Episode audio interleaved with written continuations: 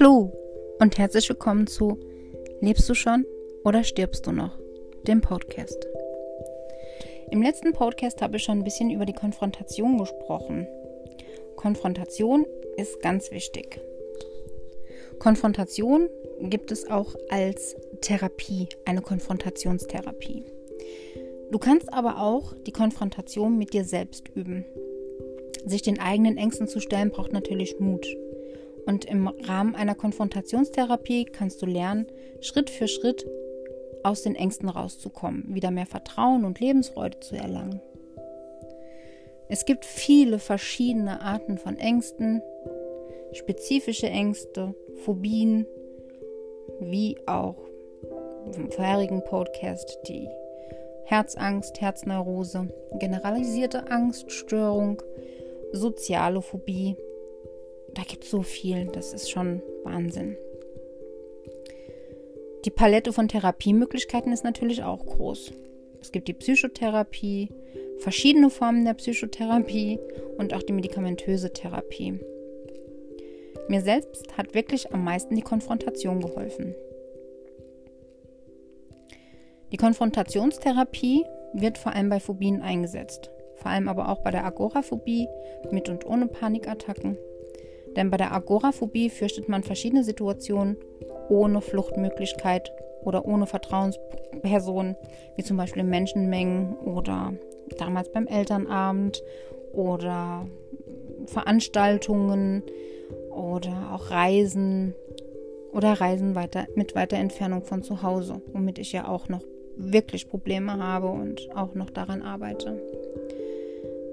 In Wahrheit fürchtet man sich aber weniger vor der Situation oder vor dem Ort, sondern vielmehr vor den eigenen Symptomen. Die Angst bezieht sich auf die eigenen potenziellen Beschwerden und die auf Unfähigkeit, damit umzugehen. Vielleicht hast du das selber schon gehabt, dass du auch die Angst vor der Angst hattest, weil du eben mit den Symptomen und mit der Angst nicht umgehen kannst. Beziehungsweise denkst, dass du das nicht kannst. Man fürchtet sich vor sich selbst und auch davor, dass man die Angstsymptome bekommt und diese vielleicht nicht ertragen kann. Oder dass die Angstsymptome so schlimm werden könnte, dass man vielleicht ohnmächtig werden könnte oder dass andere das mitbekommen könnten oder oder oder. Also es hat wirklich viele, viele, viele verschiedene Faktoren. Typischen Beschwerden, die durch Angst und Panik ausgelöst werden können und vor denen man sich daher auch fürchtet, ist der hohe Puls, Schweißausbrüche, Beklemmungsgefühl, Zittern, vielleicht auch Atemnot, Manche verspüren sogar eine Übelkeit, Schwindel, das Gefühl, neben sich zu stehen, Angst vor Kontrollverlust, Angst davor, verrückt zu werden, Angst vor Panikattacken bis hin zur Angst zu sterben. All das habe ich auch schon gehabt. Okay, die Übelkeit jetzt nicht wirklich. Mir wird bei einer Angst nicht übel. Ich bekomme dann, beziehungsweise danach sogar Hunger, beziehungsweise Lust auf Schokolade, ein bisschen Seelenfutter oder sowas. Ich weiß es nicht, es ist schwer zu erklären. Die Konfrontation sollte allerdings Schritt für Schritt erfolgen. Wie ich auch im letzten Podcast gesagt habe, mit kleinen Schritten anfangen. Mach dir doch eine Liste, wovor du am meisten Angst hast. Das ist dann Platz 1. Dann gehst du immer weiter runter und listest alles auf, was dann danach kommt. Und ganz am Ende kommt dann das, wovor du am wenigsten Angst hast, aber was dir natürlich auch nicht gut tut. Damit fängst du aber an. Der letzte Platz wird der erste sein. ja. Eine pure Konfrontation mit diesen Angstsituationen hat nicht viel Sinn. Das habe ich schon erlebt. Das sollte ich mal machen. Also ich bin leider an falschen Psychotherapeuten geraten. Und ja, der kam auf die Idee, dass ich ja praktisch ins kalte Wasser springe aber das ging nicht. Normalerweise sollte man sich erst im Geist seinen Ängsten stellen, dann mental trainieren und dann kann man es irgendwann in der Realität versuchen, wenn man bereit dazu ist. Das ist eigentlich ganz einfach. Du stellst dir dann diese, ich sag jetzt mal, die, die Angst, die, die Situation, vor der du am wenigsten Angst hast, vor und versuchst dich dann im Geist daran zu erinnern, wie du dich fühlst, wenn du diese Situation durchlebst, welche Körperreaktionen du hast. Versuche gedanklich wirklich da zu sein. Und wenn du das schaffst und in dieser Situation bist, kannst du natürlich auch mental trainieren. Das heißt, mm, mit der Vorstellung schafft man natürlich einiges. Mir hat mal ein Psychiater gesagt, dass ein Marathonläufer unter Hypnose stand und während der Hypnose gesagt bekommen hat, dass einen Marathon läuft. Der hatte wirklich die Körperreaktion, hoher Puls, Schwitzen, ähm, die Atemfrequenz ist gestiegen, wie wenn er einen Marathon läuft. Und genau so kann man das auch mit der Angst machen. Falls du das nicht alleine schaffst, hol dir Partner, Freund, Freundin oder Angehörigen dazu, dass du im Raum noch eine kleine Sicherheit hast, falls du halt eben denken könntest, du kommst aus der Situation nicht raus, du kommst aber raus. Solltest du ganz alleine sein und denkst dir, hm, das ist mir zu unsicher, kannst du dir natürlich auch Psychotherapie zur Hilfe holen. Manche Psychotherapeuten machen da auch eine ganz tolle Konfrontation. Erst im Geist, mental trainieren und später real. Die Konfrontation bedeutet, sich selbst zuzuwenden. Du konfrontierst dich mit deinen eigenen Gefühlen und natürlich auch mit den unangenehmen Körperempfindungen, die bei der Angst auftreten. Du siehst dir die eigenen Ängste offen und ehrlich an und stellst dich der eigenen Verletzlichkeit. Natürlich auch der Möglichkeit des Verlustes auf allen Ebenen, zum Beispiel dem Verlust der, vor Krankheit, Ansehen und allem, was dazu gehört. Du solltest dich gedanklich auch dem Risiko stellen, dass alles schiefgehen kann, wenn man mutig ist, etwas zu wagen. Denn so ist es natürlich auch im wahren Leben. Man sollte sich das Szenario durchdenken, was passieren wird, wenn man sich nie ändern würde. Was natürlich noch schlimmer ist. Wenn alles so bleibt, wie es ist, wenn du dich deinen Ängsten hingibst, passiert dir das, was mir passiert ist. Du verschenkst Jahre an die Angst. Irgendwann wird dir klar, was du verschenkt hast an Lebenszeit, die du nie wieder zurückbekommst. Was dich dann wieder in eine Depression schleudern könnte, wie es mir passiert ist. Ich habe viel zu viel an die Angst verschenkt, bis ich endlich mal darauf kam, was zu tun. Der Weg heraus aus den Ängsten besteht darin, zu erlernen, mit den Symptomen besser umzugehen. Das ist wichtig, das ist wirklich wichtig. Natürlich sollte man vielleicht auch an die Ursache denken, aber mir ist ehrlich gesagt lieber, mit dem Symptom umgehen zu können und so ein anständiges Leben zu führen. Versuch das allerdings auch erst in der Vorstellung. Bei dem mentalen Training lernst du dann mit den bedrohlichen inneren Bildern deiner angstbesetzten Situation und den gefürchteten Symptomen im Geiste besser umzugehen.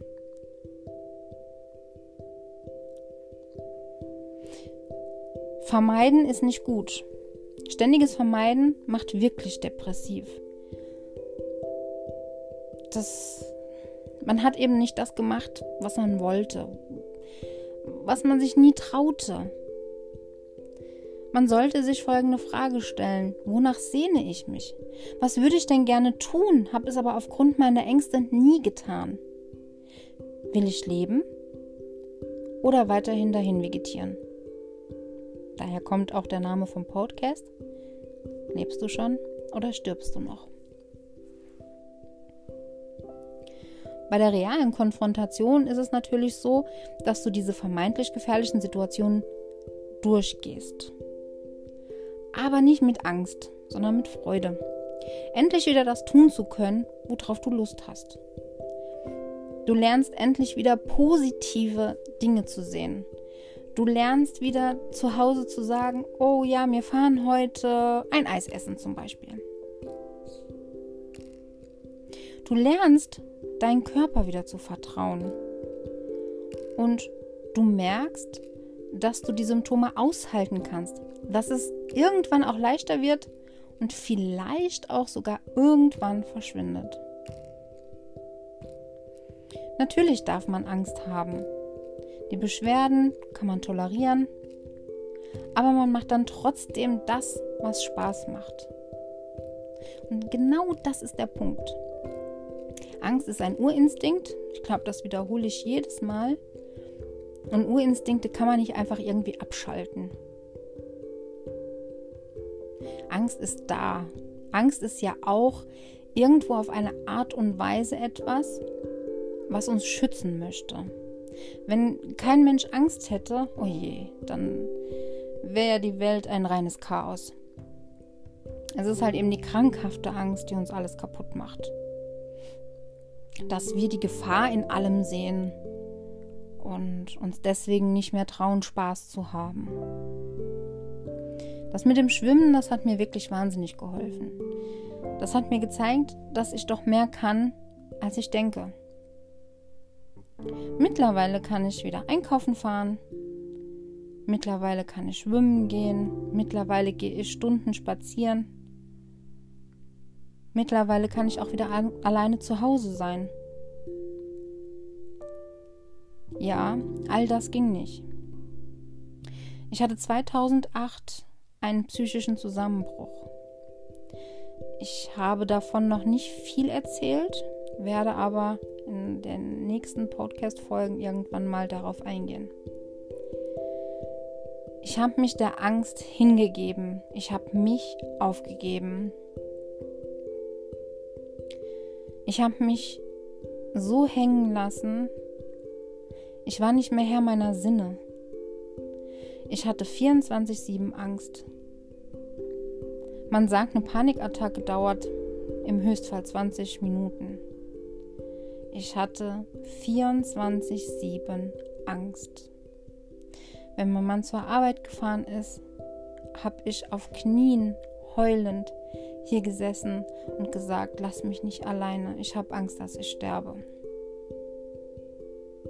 Und das war nur der Anfang. Was 2008 mit mir passiert ist, das verstehe ich bis heute nicht. Es hat Jahre gebraucht, bis mir bewusst wurde, was ich da mache. Ich habe mich aufgegeben. Es war kein Leben mehr, es war nur noch ein Dahinvegetieren. Bis ich langsam mit der Konfrontation angefangen habe. Mir hat meine Familie geholfen. Meine Mama, mein Mann, meine Tochter, die ganze Familie eigentlich. Wenn ich mir überlegt habe, meine Mama hat sich umgezogen, vielleicht für fünf Minuten rausgehen. Aber ich war die fünf Minuten dann draußen.